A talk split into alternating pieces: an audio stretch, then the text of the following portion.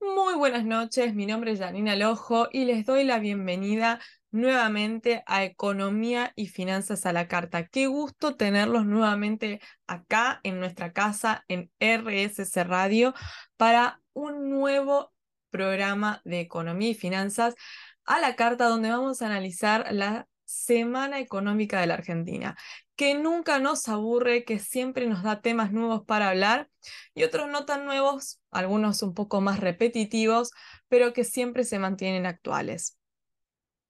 ¿Qué pasó esta semana? Probablemente dentro de los hechos más relevantes tengamos que hablar del dato de la inflación.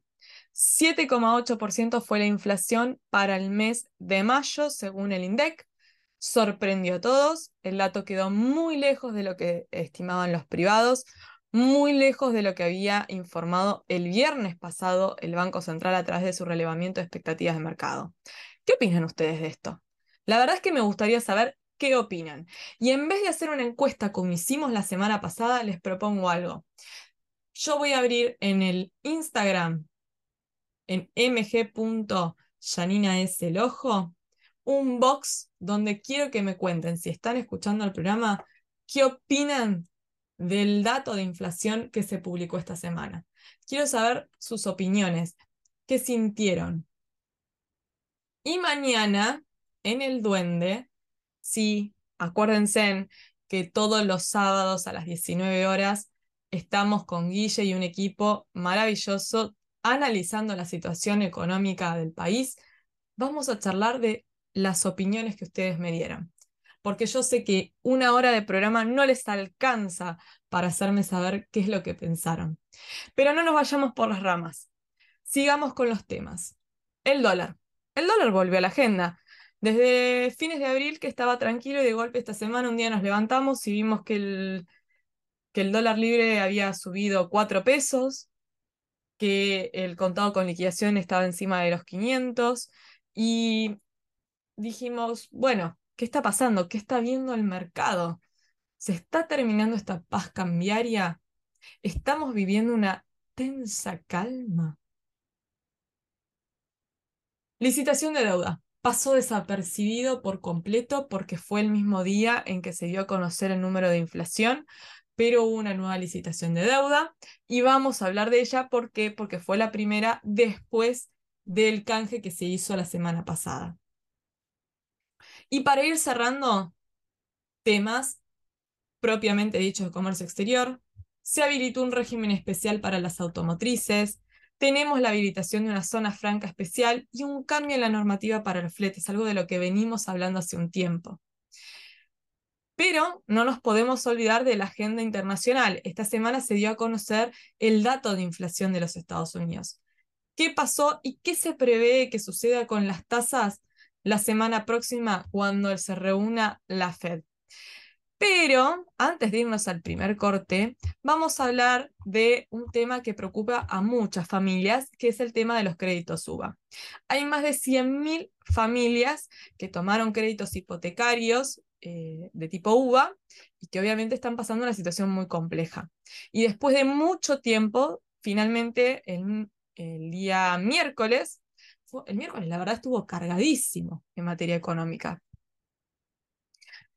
La Cámara de Diputados en comisión aprobó un dictamen de consenso para tratar de darle una situación. Este dictamen pasa ahora a la Cámara para su tratamiento. Se elaboró en base a 11 proyectos presentados por diferentes eh, fuerzas políticas ¿Qué es lo que dice? Bueno, se crea un fondo fiduciario de compensación y promoción hipotecario que buscará financiar los descalces entre inflación y salarios, es decir, la diferencia entre la cuota pagada por el deudor y lo que debería percibir la entidad financiera según las condiciones originales del crédito.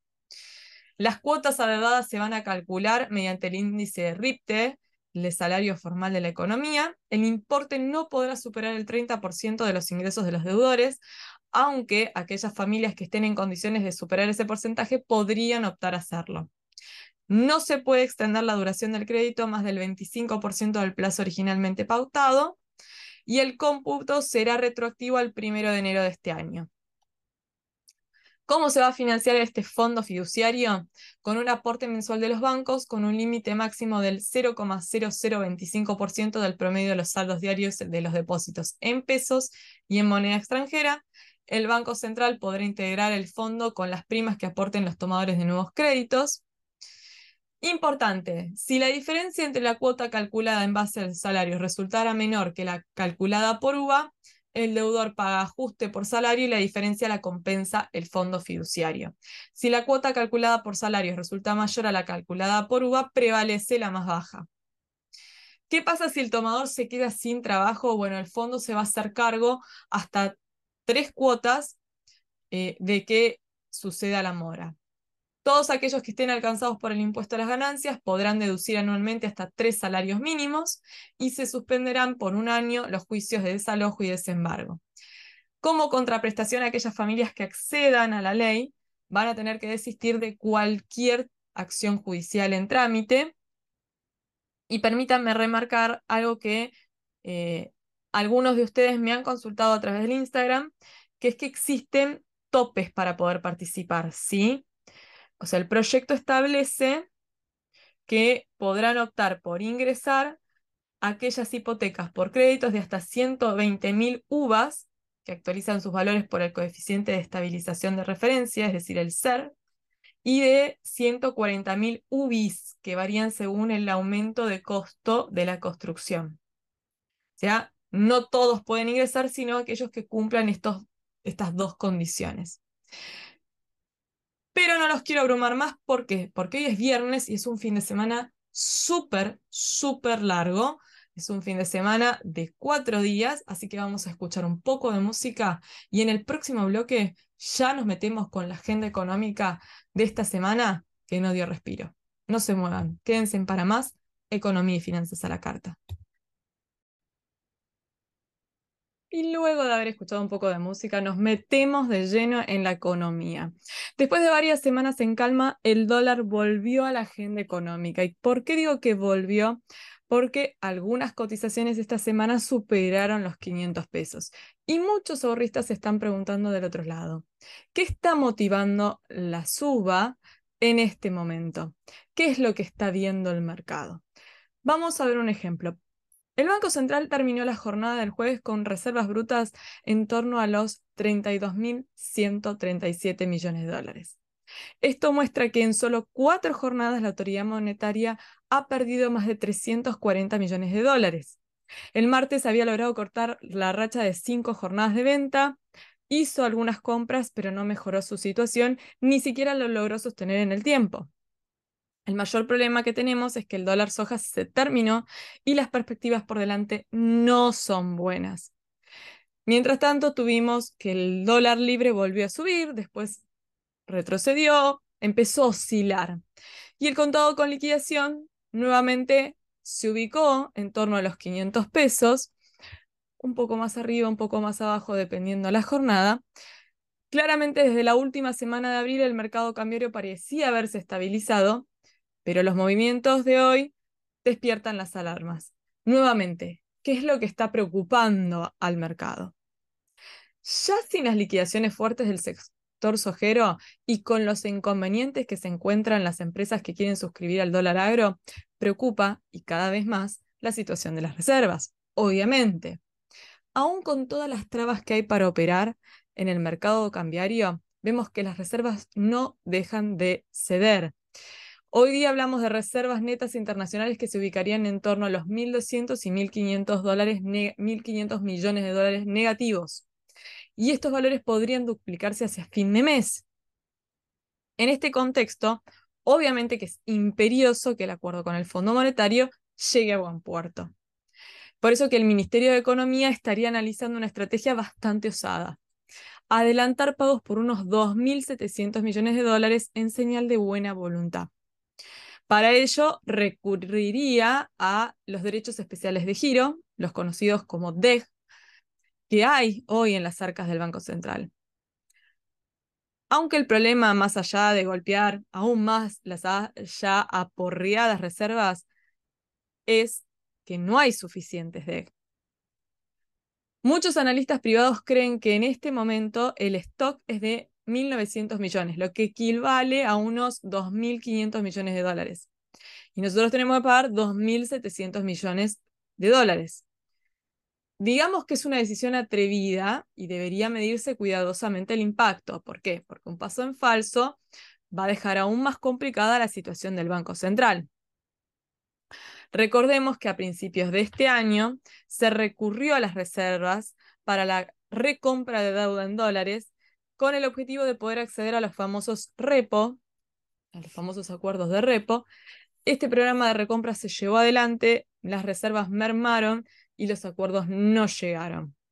Con el diario del lunes ustedes miran, es muy fácil evaluar las decisiones, pero cuando se anunció la medida en un contexto de sequía y con la perspectiva que ya había en ese momento de que los ingresos no fueran lo que se esperaban, fueron varias las voces que se alzaron para advertir lo contraproducente que podría resultar esta medida. Y en el contexto de cuán golpeada está la situación de las reservas del Banco Central, es importante remarcar que en el día de ayer el Banco Central informó que según la ampliación del acuerdo del swap que realizó con China, dentro del contexto de este acuerdo, estaría habilitado el uso de los yuanes que poseen las reservas del Banco Central para intervenir en el mercado de cambio. ¿Sí? Esto es algo bastante importante. El Banco Central establece de que como parte del acuerdo que se inició esta ampliación de la actividad especial por un monto de hasta 35 mil millones de yuanes, estos se irían liberando a favor del Banco Central a medida que se complete el uso de los 35 mil millones ya otorgados y en la medida en que las necesidades financieras y el fortalecimiento de las reservas lo requirieran. Y esto es algo es muy importante remarcarlo porque cuando se anunció la ampliación del swap no quedaba claro si esos 5 mil millones de dólares, que es a lo que equivalen los yuanes, ya estaban disponibles o había que esperar para, para que uno pudiese acceder a ellos para que el Estado pudiese acceder a ellos. Lo que deja en claro el comunicado que circuló este jueves de parte del Banco Central es que los 5 mil millones de dólares van a ir llegando a medida que se usen los primeros 5 mil millones. Y en ese contexto es que el Banco Central eh, indica que ya se han hecho operaciones por un equivalente, no les quiero mentir, de unos 2.900 eh, millones de dólares para autorizaciones de CIRAS en yuanes que van a ingresar en el mercado a partir de los 90 días de emitidas en promedio. ¿Qué nos está queriendo decir el Banco Central? Vamos a usar los yuanes si es necesario como poder de fuego para tratar de sostener el tipo de cambio. El dato de la inflación, bueno, el miércoles se conoció finalmente el dato de inflación de mayo, vamos a hablar sobre eso como ya les adelanté, el número no fue lo que todos los analistas privados esperaban. Fue un número más bajo que el del mes anterior y probablemente lo que estuvo sucediendo en los primeros días de esta semana es que el mercado descontaba que los números privados iban o estaban reflejando el valor del IPC. Siendo menos, ¿sí? probablemente el impacto en los que dolarizaron la cartera va a ser nulo. Si el número hubiese sido mayor, entonces ahí sí, por ejemplo, si hubiese alcanzado los dos dígitos, se hubiera visto un importante movimiento como lo vimos a finales de abril, que el número de abril nos sorprendió a todos y por eso tuvimos ese impacto en los tipos de cambio. El dato de la inflación siempre repercute lo mismo que el número de la actividad, los números de eh, demanda de dinero, pero hoy está empezando, me parece, otro tipo de factores. El medio aguinaldo que se paga durante este mes, tengamos en cuenta que tiene que estar acreditado a más tardar el 30 de junio, siempre genera algún tipo de fluctuación, pero la verdad que no es algo tan significativo. Lo que sí va a impactar en el corto y en el mediano plazo es la capacidad que tenga el Banco Central de sostener el nivel de reservas y la llegada de fondos nuevos. Ustedes se preguntarán, ¿el canje de deuda sirvió?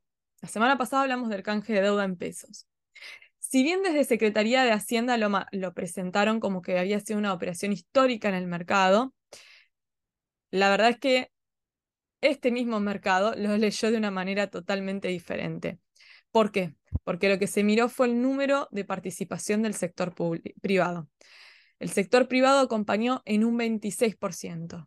¿Qué significa esto? Que solo uno de cada cuatro inversores no corresponden al sector público. No hubo interés en refinanciar y estirar los vencimientos al año próximo y hoy el principal acreedor del gobierno es el sector público. Y el otro tema que está pesando y mucho es el acuerdo con el fondo. La demora en la negociación ya está generando ciertos temores. El ministro de Economía iba a viajar esta semana, viajó un equipo negociador encabezado por el viceministro. Recién el 7 de julio el Fondo Monetario va a tratar la cuestión argentina. El ministro de Economía estaría viajando para finales del mes de junio. La realidad es que nuestro país incumplió con la gran mayoría de las metas que estaban en el acuerdo, por lo cual es necesario que se renegocien los términos. Caso contrario, los desembolsos dejarían de llegar. Uno de los aspectos que más preocupa al organismo es el rojo fiscal y su financiamiento cuando muchos estiman que podría este número ser el doble de lo que fue el año pasado. Hay quienes creen que el tamaño del préstamo que se dio a nuestro país eh, nos juega a favor, como también nuestra historia. El programa de facilidades extendidas representa el 40% del financiamiento otorgado por el organismo en el mundo.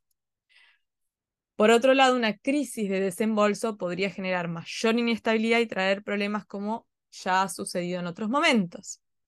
Por ello que hay quienes creen que la pregunta en realidad es que es de cuánto serán los adelantos y cuáles serían las condiciones para obtenerlo y no si se van a hacer o no, o no los adelantos. También la otra pregunta que el mercado se está haciendo es si se va a habilitar que se utilicen los adelantos para intervenir en el mercado de cambios.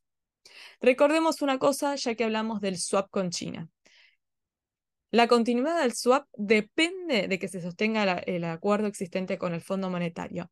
¿Por qué hago énfasis en esto? Porque muchos detractores del Fondo Monetario festejaron eh, la ampliación del acuerdo eh, con China, festejaron la posibilidad del ingreso al Banco de los BRICS y lo que se están olvidando es que los países miembros de los BRICS, eh, China, son miembros del Fondo Monetario Internacional. Siendo el gigante asiático miembro del organismo multilateral, si la Argentina entrara en default, más allá de toda la buena voluntad que pueda tener, no va a poder continuar con este préstamo y tengamos en cuenta que todavía no sabemos cuáles son las tasas ni las garantías que se pautaron en esta ampliación del swap. El otro problema que tenemos son los vencimientos, porque supongamos que el Fondo Monetario decide adelantar los 10.600 millones de dólares en desembolsos pendientes. Esto no implicaría un financiamiento adicional. ¿Por qué? Porque en DEC restan pagar unos 8.450 millones, mientras que pendientes de recibirse son 8.000 millones. O sea, en DEC nos tienen que dar unos 8.000 millones y nosotros tenemos que pagar 8.450 millones. Vieron que yo cuando les conté eh, de cuánto se tenía que hacer el pago a finales, de, este, o sea, que se quería adelantar, les dije, la deuda son 2.700 millones de dólares, nosotros tenemos en stock 1.900 millones de DEC, que equivalen a 2.500 millones de dólares. Bueno, acá lo que estamos viendo es eso, la cantidad de DEC que tenemos que recibir que equivalen a unos 10.600 millones de dólares. Pero lo que le tenemos que devolver al fondo es más. Entonces, el equipo económico tiene un desafío más grande. Lograr postergar los pagos, es decir, renegociar las condiciones y de esa manera que se posterguen pagos, porque si solamente se nos hacen los desembolsos, pero tenemos que cumplir con el esquema de pago, claramente lo que nos van a entregar no nos alcanza para poder honrar nuestras deudas de aquí a fin de año. También circuló la versión de que se había pedido un adelanto aún mayor. Se había pedido que se adelantaran también los desembolsos del primer trimestre del 2024. La verdad que esta sería una decisión bastante atrevida por parte del Fondo Monetario porque podría complicar una próxima administración. Y no creo que el Fondo Monetario esté dispuesto a avanzar mucho más allá de eh, la gestión de este gobierno. Independientemente de la fuerza política que después gane las elecciones y asuma el mando el 10 de diciembre, sea la misma o sea otra, el Fondo Monetario no creo que quiera comprometer la situación ni la toma de decisiones de una administración que aún no se ha definido. Al mismo tiempo tenemos que el Financial Times y el Bank of America realizaron ciertos pronósticos sobre nuestro país que trascendieron en las últimas en el último fin de semana. Por ejemplo, el Financial Times indicó que el gobierno argentino está cada vez en una situación más complicada y que solamente la llegada de dólares frescos podría evitar la devaluación o la hiperinflación en un contexto electoral que está agregando incertidumbre al país. Me voy a permitir disentir con el Financial Times. Yo creo que eh, es muy probable que la llegada de dólares frescos, si vienen del Fondo Monetario, en algún momento estén acompañados por una devaluación, porque el Fondo Monetario ya ha manifestado que el peso está sobrevaluado. En cuanto al Bank of America, publicó un informe en donde indica que el tipo de cambio oficial a finales del 2023 podría estar en valores que ronden entre los 485 y los 500 pesos, lo cual refuerza la teoría de que independientemente de que se reciban o no los adelantos del fondo, en algún momento se va a tener que hacer un ajuste del tipo de cambio. En los primeros cinco meses, ¿sí? La devaluación del peso en valores oficiales se ubicó en el 35% aproximadamente. Esto es para remarcar de que cuando a veces dicen que el gobierno no devalúa, sí devalúa. Todos los días, a través de su política de crawling peg, devalúa y acumula en cinco meses una devaluación del 35%. Para el 2024, el Bank of America estima que la relación peso-dólar se podría ubicar, por lo menos en los primeros meses, en torno a los 540 pesos. Claramente estamos en un escenario económico más que complejo. La incertidumbre que está generando la política hoy se vuelve clave. A mí no me gusta eh, tener que meter la cuestión política cuando hacemos el análisis económico, pero lo que se vio en las últimas semanas, toda este, esta incertidumbre y este caos político, no está ayudando a la economía. ¿Por qué? Porque el país no está en condiciones de soportar zozobras sobre el futuro las indecisiones, las jugadas políticas, lo único que hacen es alimentar un contexto que no genera confianza. Si no hay confianza, el mercado va a aquello que considera más seguro y que le brinde cobertura. El dólar es el principal referente en nuestro país. Entonces, no es de extrañarse que en un contexto como en el actual empiecen a haber movimientos para dolarizar carteras. Esperemos que el panorama se vaya aclarando para un lado, para el otro, pero que se dé mayor confianza y mayor estabilidad. Vamos a hacer un breve corte y ya seguimos con más economía y finanzas a la carta. Estamos de regreso en Economía y Finanzas a la Carta y vamos a hablar de un tema que pasó prácticamente desapercibido porque sucedió en simultáneo con que se estaba por dar a conocer el número de inflación del mes de mayo, que fue la licitación de deuda en pesos que llevó adelante la Secretaría de Finanzas el día miércoles. En una jornada que estuvo obviamente marcada por la relevancia de conocer este dato macroeconómico como era el del IPC de mayo, poco se habló de cuál fue el resultado de la primera licitación luego del canje que se llevó adelante la semana pasada.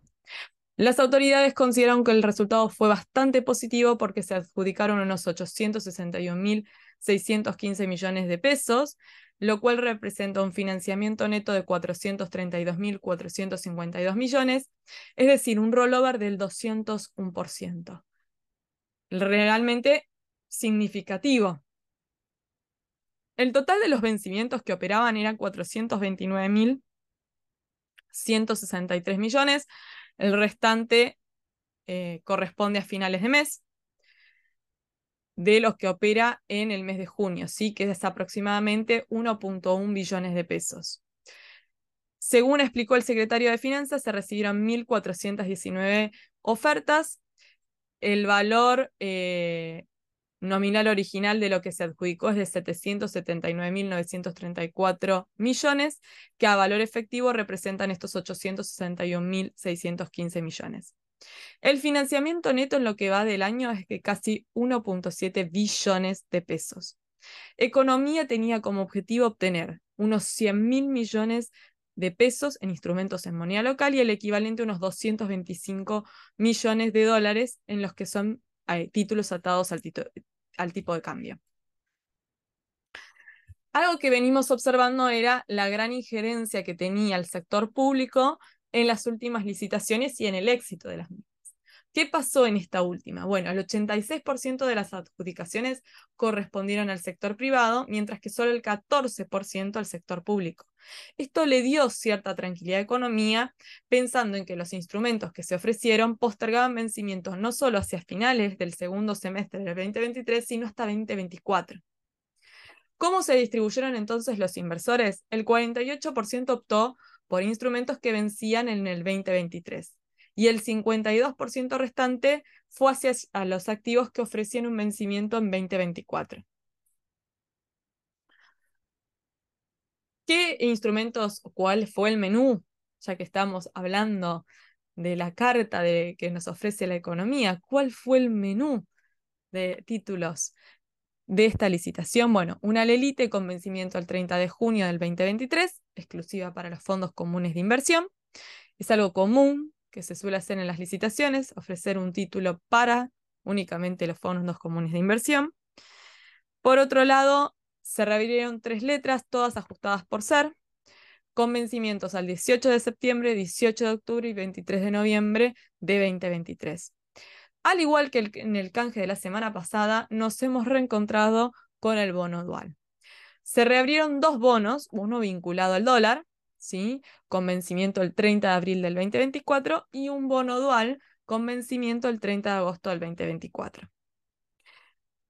¿Cómo se distribuyeron entonces los inversores? Bueno, un 47% optó por el bono dual, el 42% fue por el indexado por ser, o sea, por inflación, el 5% tomó los instrumentos ajustados al dólar y el 6% fue a los instrumentos a tasa fija. Si bien desde economía se festejó el resultado, no podemos dejar de, mencionar que el 89% de la deuda está indexada. Recordemos que la inflación de este año se proyecta entre el 145 y el 149%. Depende quién haga el cálculo. Esto no es menor. Y la emisión es un problema que es cada vez más serio en nuestro país. También tenemos que remarcar que volvieron los bonos duales algo que el Fondo Monetario había pedido que se dejara de lado por la complejidad de la situación de nuestro país, pero ha quedado en claro que si economía quiere postergar la deuda a largo plazo, necesita recurrir a este tipo de instrumentos. La gran duda es cómo va a enfrentar la situación la próxima administración. Y el otro detalle que no podemos dejar pasar es que si bien se remarcó la alta participación del sector privado, cuando uno se pone a desglosar quiénes son los actores del sector privado que participaron, hay una gran incidencia de las entidades financieras privadas. Ante el contexto del canje que hizo Economía la semana pasada, hay otro dato que es relevante. Se convalidó una leve baja de las tasas es posible pensar que a medida que avance el año y nos acerquemos más a las fechas electorales, esto se tenga que revertir. Tenemos las próximas eh, licitaciones a finales de junio. Tras el canje de la semana pasada, en lo que queda del año hay vencimientos privados, perdón, en manos de los privados por 4,2 billones de pesos. En junio, los vencimientos totales se ubicaban en 1.1 billones, parte ya se licitó, y en julio también quedan pagos por el mismo monto, ya en agosto y septiembre bajan en promedio unos 600 mil millones de pesos. Usted se preguntará, bueno, estamos hablando mucho de la deuda indexada y estamos haciendo énfasis en la deuda indexada. ¿Por qué? Porque a final de mayo la deuda en pesos indexada, ya sea por inflación o por tipo de cambio, rondaba los 95 mil millones de dólares. Esto representa aproximadamente el 95% del total de la emisión de pesos. Es un dato más que preocupante. Lo único que podría dar cierta tranquilidad, y lo digo en términos de no esperar una salida masiva, es que debido al canje y la alta participación en las licitaciones de 2023 del sector público, el principal acreedor del Estado es el Estado. Tranquilidad solamente en términos de no una salida masiva.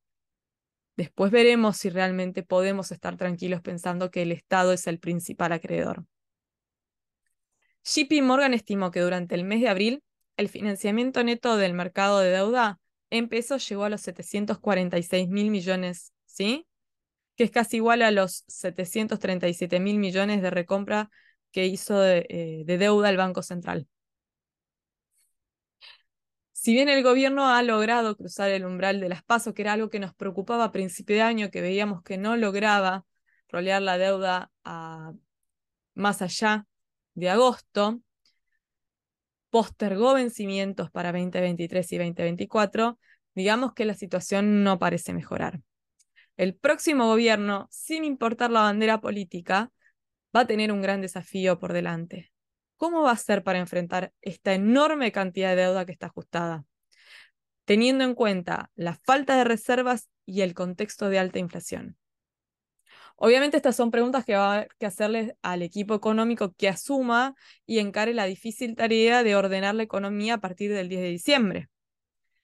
Hasta ahora lo que queda claro es que el objetivo es patear la pelota hacia adelante y tratar de llegar a diciembre sin sobresaltos. La pregunta que usted se está haciendo en su casa y que yo me hago también es, ¿será esto posible? Vamos a un corte que ya seguimos con más economía y finanzas a la carta. No se muevan. Estamos de regreso en economía y finanzas a la carta y vamos a hablar del tema que probablemente a ustedes les preocupe y más les interese, que fue que esta semana el INDEC dio a conocer el índice de inflación correspondiente al mes de mayo y volvió a sorprender porque todas las estimaciones privadas no dieron con el número informado. La inflación para el mes de mayo fue del 7,8%, la variación interanual se ubicó en el 114,2% y la variación acumulada en 2023 quedó en el 42,2%. Recordemos, la pauta de inflación según el presupuesto para todo 2023 era del 60%. En solo cinco meses acumulamos el 71% del objetivo. Creo que ya a esta altura podríamos decir que es muy difícil que la meta se cumpla. ¿Qué era lo que habían estimado los privados? Bueno, ahí tenemos que retornar a el relevamiento de expectativas de mercado que publicó a última hora el viernes pasado el Banco Central, donde en promedio se esperaba una inflación en torno al 9%. ¿Por qué digo en promedio? Porque había analistas que daban una inflación en torno al 8,5, otros el 9,5, una dispersión bastante y más cuando vemos el número final que informa el INDEC. Cuando analizamos la variación de los últimos meses vemos que es el segundo valor mensual más alto, ¿sí? si no me está fallando la memoria, es el abril con mayor, eh, el mayo, perdón, con mayor eh, inflación desde el año 1990. A su vez, cuando analizamos ya el, el 2023, vemos que ningún mes logró perforar el 6% y que desde el mes de noviembre acumulamos subas. En noviembre tuvimos la última vez que registramos una baja en la inflación, porque en octubre habíamos tenido un 6,3% y en noviembre observamos un 4,9%, pero ya en diciembre tuvimos un 5,1% y de ahí comenzamos a subir hasta el mes de abril pasado, que nos ubicamos en el valor más alto, 8,4%, y en mayo volvimos a bajar. Como siempre, hay categorías que se mueven por encima del índice general y otras que lo hacen por debajo. Este mes la mayor suba se registró en vivienda, agua, electricidad, gas y otros combustibles, seguido por restaurantes y hoteles, salud, entretenimiento, bebidas alcohólicas y tabaco, recreación y cultura y transporte. Salta a la vista cuando uno mira el cuadro del INDEC y es algo que llama realmente la atención, es que de todos los rubros relevados, solamente 5 quedaron por debajo del promedio general. El mes pasado solamente cuatro categorías habían superado al índice general. Esto nos permite comprender que dentro de la canasta que usa el INDEC para determinar el índice general, el nivel general del IPC, la ponderación que hace de los diferentes rubros hace que quizás uno tenga esa sensación en la calle de que la inflación que da el INDEC no refleja la realidad. En el caso de las categorías que mostraron mayores incrementos en los precios, podemos, como dijimos, detectar vivienda, agua, electricidad y otros combustibles, variaciones en torno al 11,9%. Ahí vemos la consecuencia de la suba de tarifas en los servicios de electricidad y gas natural. Eh, restaurantes y hoteles, inflación del 9,3%. Salud, por ejemplo, el incremento en este mes eh, con respecto a abril fue del 9%. Obviamente esto está acompañado por una importante suba en los medicamentos y en las cuotas de las empresas de medicina privada. Esto, si uno lo compara con lo que hablamos la semana pasada de la ciudad de Buenos Aires, es bastante parecido. En el caso de alimentos y bebidas no alcohólicas, en promedio mostró una variación del 5,8%, debajo del IPC general y uno de los valores más bajos que hemos visto en este último tiempo para este rubro, que es el más eh, controlado, el más regulado a través del programa de precios justos. Sin embargo, hubo alimentos que mostraron subas realmente preocupantes, como por ejemplo el tomate redondo, un 38,4%, el azúcar un 29%, el arroz blanco un 18%, la manteca 14,1%, la yerba mate también 14,1%, pan tipo francés 13,1% y fideos secos tipo guiseros 12,3%. Es un buen momento para dejar las harinas y las azúcares, si ustedes me preguntan. En el caso del tomate redondo probablemente estemos ante una cuestión estacional como pasó con la lechuga, que en su momento tuvo una suba muy alta y ahora muestra una contracción del 40,8%, o la naranja, que también había mostrado un importante incremento en su valor y que ahora se retrotrajo un 23,2%. Tenemos el caso del pollo entero, que muestra una reducción del 6,2%. Acá podemos también ver la cuestión de los brotes de la gripe aviar.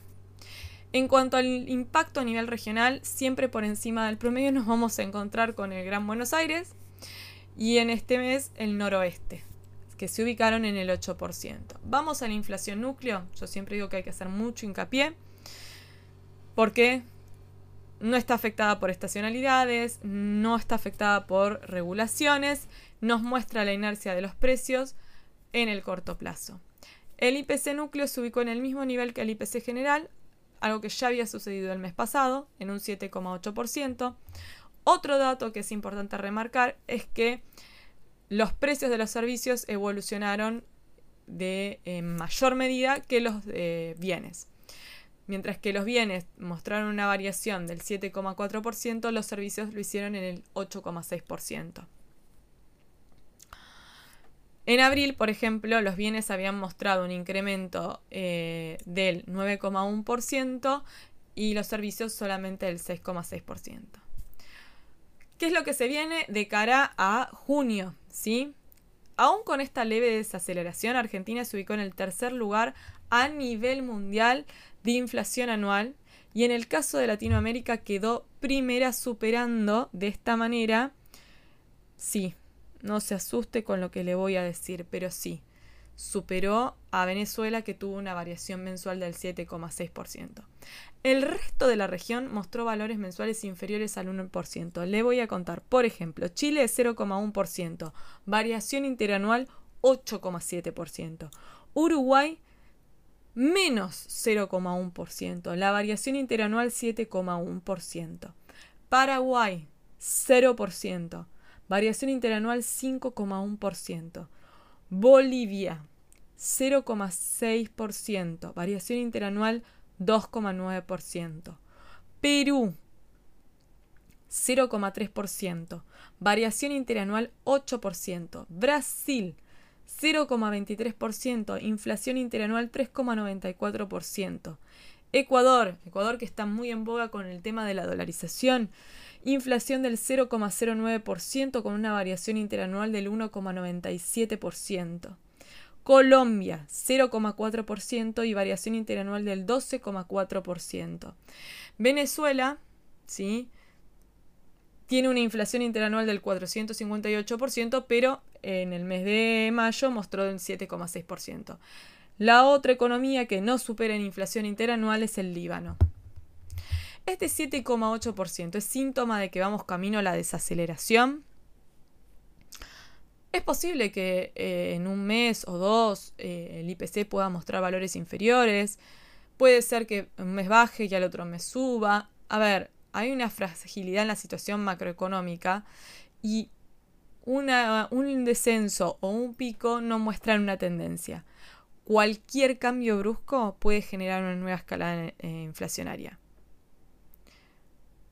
Preguntémonos lo siguiente. ¿Qué puede pasar con el índice si en algún momento intentamos salir del esquema de precios justos con la inflación reprimida que tienen esos productos? Por otro lado, ¿sí? Hay que tener en cuenta que el INDEC releva sus datos en puntos o bocas de consumo donde llegan estos precios justos, lo que no siempre sucede con los lugares a donde los consumidores van a hacer sus compras. Y de esa manera también podemos comprender un poco la dispersión entre los datos de las consultoras privadas y el organismo oficial, quien en general toma muestras en los grandes puntos de expendio a donde los precios regulados llegan. Obviamente, ante este dato, el Banco Central decidió que no va a hacer correcciones en la tasa de interés y que va a mantener la, la política como hasta ahora. ¿Qué se estima de cara a junio? Bueno, los primeros cálculos se ubican la inflación en un 7,5 con la publicación del relevamiento de expectativas de mercado se había detectado que en los próximos meses la inflación se iba a ubicar en valores mucho más bajos a lo que se había estimado en abril y en mayo. Un dato que va a haber que ver y analizar con cuidado es cuando publique el INDEC la evolución de la canasta básica total y alimentaria, porque ahí nos va a ir mostrando cómo continúa evolucionando la pobreza y la indigencia en nuestro país. Hay cálculos muy serios, privados, que, arrocan, eh, que nos dan datos preocupantes. Y esto se debe como siempre decimos, a que mientras la inflación sube por el ascensor, los salarios lo hacen por la escalera y el poder adquisitivo de los argentinos se licúa mes a mes. Y bueno, ya que hablamos del REM, obviamente no nos vamos a meter con el tema de la inflación, pero hubo otros datos que se eh, recabaron dentro de eh, este relevamiento de expectativas. Se remarca, sí, de que la inflación para los analistas privados va a estar en torno al 149% para 2023 y en 2024 bajaría levemente al 105,7%. Si me preguntan, en mi opinión es muy pronto para decir qué va a pasar con la inflación del próximo ciclo, porque, porque todavía no está claro el camino que se va a recorrer este año, no hay todavía definido quién va a gobernar, cuál va a ser el plan económico que se va a aplicar. Y la inflación es un fenómeno bastante particular que de un día para el otro se puede descontrolar rápidamente. Pero en el REN figuran otros datos importantes, como por ejemplo, qué es lo que las consultoras eh, privadas creen que puede pasar con el tipo de cambio. Siempre hablamos de tipo de cambio nominal mayorista. Hablan de un incremento mensual del 16,92 de 16,92 pesos por dólar. A junio el valor creen que se ubicaría en 248,11. Ya mirando a diciembre se estima una variación del 136,4% y el valor del dólar se ubicaría en los 408,68 pesos. O sea, un dólar, 408,68 pesos. Diciembre del 2024, panorama poco, eh, poco alentador porque ya la relación sería 917,54 pesos por dólar. Obviamente, volvemos de nuevo sobre lo que les dije antes va a depender mucho del programa económico que lleve adelante el próximo gobierno, si estas predicciones se vuelven o no reales. Dos variables más que significativas para la sociedad son la actividad y la desocupación. En lo que respecta a la actividad se tiene en cuenta la evolución del PBI y, en general, las 38 consultoras que participaron del REM proyectan una variación real del Producto Bruto Interno para 2023 de menos 3% interanual. Para el 2024 la variación anual sería del 0,3% y para 2025 ya muestran un crecimiento del 2,7% del PBI real. Con respecto a la desocupación abierta, se espera una tasa del 7,5% para el cuarto trimestre del 2023 y en lo que sería el cuarto trimestre del 2024 del 7,8%. Y acá nos vamos a meter ya con algo un poquito más interesante que es qué pasa con el comercio exterior. ¿Qué ven los analistas para el comercio exterior? Bueno, con respecto a lo que serían ventas al exterior a valores FOB, se cree que en mayo estas se, se habrían ubicado en torno a los 6.573 millones de dólares, lo que serían unos 30 millones de dólares menos de lo que se había estimado en abril. En lo que va, eh, en lo que irían operaciones para todo el año, se estima que se ubicarían en unos 71.053 millones. Esto daría eh, que hubo una corrección hacia la baja por unos 903 millones menos de lo que se había estimado en, en el mes de abril. Para 2024 se estima que las exportaciones a valores FOB estarían en torno a los 83.026 millones de dólares. Es significativo señalar que desde agosto del 2022 se habían proyectado exportaciones por 88.719 eh, millones de dólares. La corrección a la baja ha sido de 17.666 millones de dólares. En general, la mayoría de la información que recaba el Banco Central muestra previsiones o proyecciones que hacen los, privados con respecto a lo que resta del año, planteando un escenario difícil y complejo. Pero obviamente todas estas variables pueden tomar una dirección opuesta o pronunciarse dependiendo de las decisiones que se tomen en cuanto a política económica.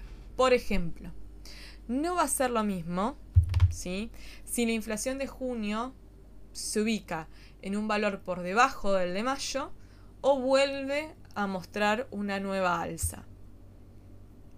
Llega de nuevo al 8% o aún más. Porque obviamente las expectativas sobre lo que vendrá pueden acelerar eh, los procesos económicos. También no hay que dejar de lado que este año tenemos elecciones y que por lo tanto el resultado de las PASO en el tipo de cambio y las demás variables económicas va a tener un impacto.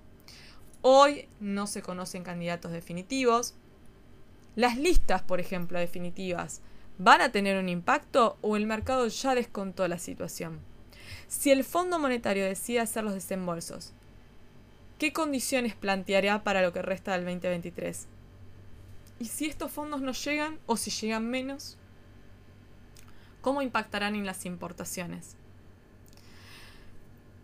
Este tipo de informes, como el relevamiento de expectativas de mercado, nos permiten tener una fotografía de la economía en un momento dado, pero lejos están de ser determinantes. Son una referencia, no una predicción exacta del futuro de que nos depara, que puede ser mejor, igual o peor.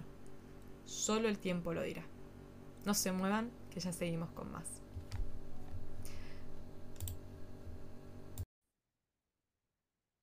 Y ahora sí nos metemos con el comercio exterior porque hubo varios temas esta semana que golpearon el comercio exterior y que necesitamos mencionar.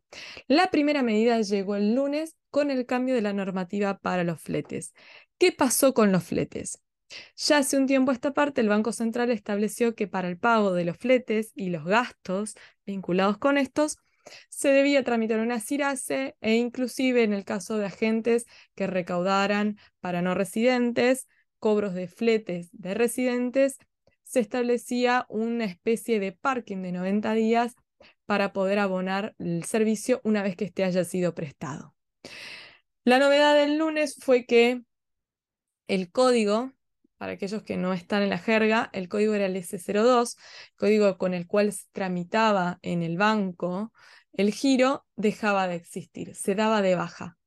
Así decía la comunicación, pero al mismo tiempo decía se reemplazará por el código S30 si corresponde al pago de una importación de bienes y S31 si corresponde al pago de una importación de una flete por exportación de bienes. Y en el caso del S04, que son gastos vinculados con el flete, se deberá aclarar si los gastos son en origen o en destino. ¿Qué nos permitía suponer esta diferenciación? Es que probablemente Al haber hecho esta distinción, el tratamiento del el pedido de autorización para el pago de los fletes en el caso de las importaciones iba a ser diferente que en el caso de las exportaciones. La otra duda que surgía era qué pasaba con las, los pedidos de autorización para girar que ya estaban tramitándose, los que estaban aprobados y la respuesta no se hizo esperar. El mismo lunes se supo de que aquellos que habían pedido autorización para girar bajo el viejo código tenían que pedirla nuevamente, estuviese en trámite o estuviese aprobada. Tenían que cargar el código que les correspondiese, si era un pago de flete por importación o un pago de flete por exportación. Lo mismo pasaba con el tema de los gastos. Había que cargarlo nuevamente y hacer esta aclaración. Lo que no quedó claro, lo que no se aclaró en las comunicaciones fue qué pasaba con esto de esperar los 90 días. Y en vista de esto, llama la atención la decisión del gobierno de avanzar con el proyecto de habilitar la zona franca de Santa Cruz para la importación de automóviles. Mediante el boletín oficial, el gobierno nacional permitió la adquisición de automóviles importados exentos de, impuestos a través de las zonas francas de Río Gallego y de Caleta Olivia. De esta manera, los habitantes de esta provincia podrán adquirir de ahora en adelante motos por hasta 5 mil dólares, automóviles particulares por un valor que no supere los 35 mil dólares, y en el caso de las pick-up el, el tope está en 56 mil dólares. A estos valores no se les va a sumar ningún impuesto, excepto ingresos brutos de la provincia. Si bien esto es una excelente noticia para los habitantes santacruceños, en el resto del país, debido a la alta carga impositiva, los valores que yo les mencioné son valores FOB, ¿sí? Bueno, estos valores FOB se van a incrementar entre un 96 y un 210% dependiendo del tipo de vehículo. Es importante señalar que el mismo modelo de automóvil va a tener un precio diferente si se lo compra en la concesionaria de la provincia a que si la operación se hace dentro de la zona franca. Le estamos dando un estímulo a las concesionarias para que armen su filial dentro de la zona franca que hasta ahora, según ellos mismos manifestaban, no era negocio por el alto costo que tenía eh, el uso de la zona franca. El mayor problema que tenemos en este caso es que para poder ingresar al territorio nacional hay que tener una filial local o un importador oficial. Pero hay un gran beneficio. No se tiene que tramitar CIRA. En un contexto donde a las importaciones se las está trabando, donde a un montón de importadores se les complica poder acceder a las CIRAs y el argumento es mm, faltan dólares, se habilitan este tipo de medidas. Llamativo. Desde las concesionarias santacruceñas dijeron que para ellos esto difícilmente tenga un impacto en su situación general positivo, porque la situación general de las importaciones en el país los golpea y esto hace que la baja demanda a nivel general del país, o sea, las complicaciones para poder importar en todo el país, hace que sea muy difícil que una automotriz pida solamente las unidades para este nicho de mercado. Y en línea con el tema de las automotrices, tenemos que esta semana el gobierno, mediante el decreto 310-2030, 2023, creó el régimen de importación de vehículos incompletos totalmente desarmados. ¿Cuál es el objetivo? Según deja en manifiesta la normativa, es llevar adelante un ensamble con incorporación de autopartes locales en nuestro país que contribuyan a la inserción de la industria en las cadenas de valor global. En principio, la normativa establece que se va a destinar a proyectos productivos presentados a partir de su entrada en vigor. Tengamos en cuenta que esto salió publicado en el Boletín Oficial del Juez, por lo tanto, hoy viernes ya estaría vigente y que obviamente se van a tener que ajustar a los parámetros que establezca una autoridad de aplicación que será designada. ¿Qué condiciones tienen que reunir aquellos sujetos que estén interesados? Contaron con un establecimiento industrial destinado a la fabricación de vehículos radicado en nuestro país, cumplir con las pautas de desempeño comercial externo según los parámetros que establezca la autoridad de aplicación, Y a su vez, la autoridad de aplicación verificará la condición de inexistencia de producción en el ámbito de la República Argentina de vehículos de la misma categoría, denominación y características generales que cuenten con el nivel de contenido mínimo nacional que se establece en una, en una ley que es la 27.263. ¿Cuál es el contenido mínimo nacional que se va a tener que demostrar? Bueno, este va a ser un promedio del total de la producción por etapas y en, la, en cada etapa se tienen que alcanzar valores a partir de la puesta en marcha. En la etapa 1 el 10%, en la etapa 2 un 12%, en la etapa 3 un 15%. ¿Cómo se van a contar eh, los plazos o los periodos? La etapa 1, año 1 y año 2. La etapa 2 es el año 3 y el año 4. Etapa, eh, perdón, la etapa 2 es el año 3 y el año 4. Y la etapa 3, año 5. El contenido nacional se va a calcular según las fórmulas y criterios de la ley que yo ya les mencioné. ¿Hasta cuándo se pueden presentar proyectos? Según el decreto, hasta el 31 de diciembre del 2029. Para la aprobación, ¿sí? el proyecto tiene que tener una duración de hasta cinco años, prorrogables por igual plazo por única vez siempre que se verifiquen las condiciones. ¿Cuáles son los beneficios que se le va a dar? El derecho de importación extracción será del 14% para las mercaderías de las posiciones arancelarias de la nomenclatura común del Mercosur comprendidas en las partidas 8702 y 8704. Adicionalmente, se eximirá del pago de la tasa de comprobación a la importación de las mercaderías, que ya les dije, pero como contraparte, el costo originado por las actividades de fiscalización va a estar a cargo de los beneficiarios no pudiendo ser superior al 1% del diferencial entre los derechos de importación aplicables bajo el régimen general y el efectivamente abonado por ser beneficiario de este decreto en cada etapa, ¿no es cierto? El beneficiario puede entregar una garantía por la diferencia entre los valores entre los derechos de importación aplicables en el régimen general y el efectivamente abonado y la garantía se le va a devolver una vez que se verifique el cumplimiento del proyecto para el cual las mercaderías fueron importadas. Todo esto se da en un contexto de bastante complejidad. La semana pasada trascendió que en algunos juzgados algunas empresas habían presentado eh, pedidos de cautelares ante la dificultad de poder tramitar CIRAS y estos habían sido rechazados.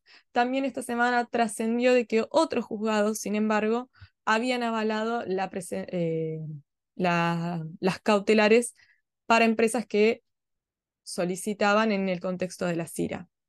Esta es una situación que hay que ir viendo y monitoreando, viendo cómo responde la justicia y cómo responden los distintos actores, ya sea desde el sector público como desde el sector privado.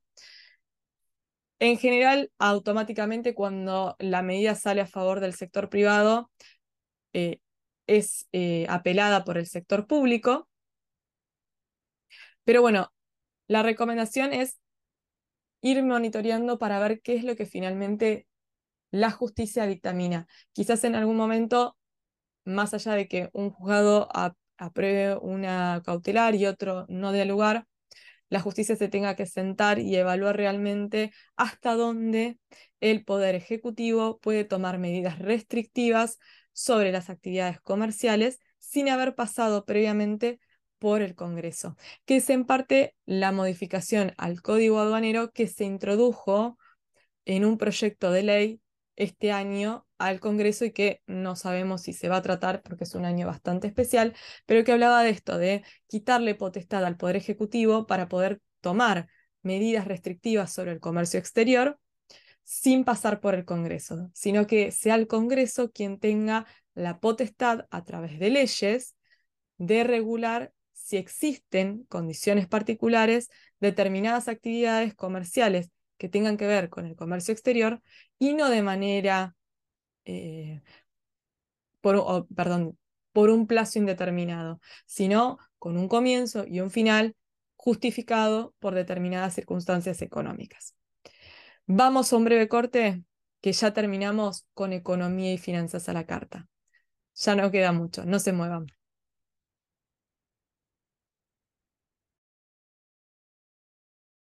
Hemos llegado al final de Economía y Finanzas a la carta y como siempre vamos a terminar con un tema internacional. La inflación de Estados Unidos. ¿Qué pasó? fue mucho mejor el número de lo que se esperaba. Se desaceleró en mayo más de lo que se esperaba o de lo que se estimaba. Tanto el índice de precios al consumidor general como el IPC Core, que en este caso excluye alimentos y energías, se desaceleraron anualmente. En concreto, la inflación general cayó al 4% interanual desde el 4,9% del mes pasado y también se ubicó debajo del 4,1% que esperaba el mercado. La inflación core fue del 0,4% mensual, en línea con lo previsto, aunque en términos interanuales fue del 5,3%, por encima del 5,2% que esperaba el mercado. De esta manera se profundiza el ciclo de desaceleración de inflación que ya en este momento alcanza su menor nivel. Con un 4% la inflación interanual se encuentra ahora en el nivel más bajo desde marzo del 2021, según los, eh, los informes publicados el día martes por la Oficina de Estadísticas Laborales.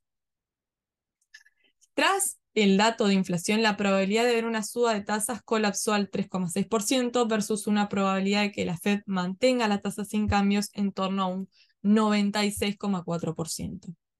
La Fed ha venido elevando el costo del dinero, del dinero a un ritmo muy agresivo que no se veía desde los años 80, llevando la tasa de interés que estaba en el 0% al rango eh, del 5 al 5,25%. Varios legisladores e inclusive el presidente de la Fed han señalado que quizás prefieran omitir un aumento de tasas en la reunión que se va a hacer ahora el 13 y 14 de junio, dejando la puerta abierta a futuros aumentos si es necesario. Probablemente se vaya a evaluar también el dato del empleo, pero es algo auspicioso para la economía norteamericana. Tengan en cuenta que se viene un nuevo aumento en las tarifas de combustible. Aún no se sabe, es probable que empiecen a correr a partir de la medianoche de hoy. Por ahora las tarifas estaban en un 4%, pero desde el sector petrolero habían dejado trascender que podrían llegar a un 6%. Como siempre les digo, me gusta que esto sea un ida y vuelta. Los invito a visitar mi Instagram, arroba mg.yanina No se olviden de que abrimos el box para que ustedes me digan qué opinan sobre la inflación, qué sienten con respecto a esta inflación que no para, que nos está licuando los ingresos. ¿Para qué? Para que mañana en el duende charlemos acerca de eh, de estas sensaciones, de estos sentimientos que a ustedes les está generando la suba constante de los precios. Así que les recuerdo, 19 horas por Radio Colonia en simultáneo con RSC Radio, nuestra casa, El Duende con Guille y un excelente equipo. También pueden visitar el sitio de la consultora www.consultora lojo.com, donde mantenemos actualizada toda la información en materia económica, financiera y del comercio internacional. Les agradezco mucho que me hayan acompañado hoy, en particular un fin de semana largo, un fin de semana muy especial porque el domingo es el Día del Padre, así que un cariño muy grande a todos aquellos que son padres, aquellos que están por ser padres, en particular un cariño muy grande para mi papá y para mi marido, eh, y un abrazo muy grande para todos aquellos que ya no los tienen y los extrañan. Gracias nuevamente, los espero el próximo viernes a las 20 horas por RSC Radio. Muchísimas gracias y buenas noches.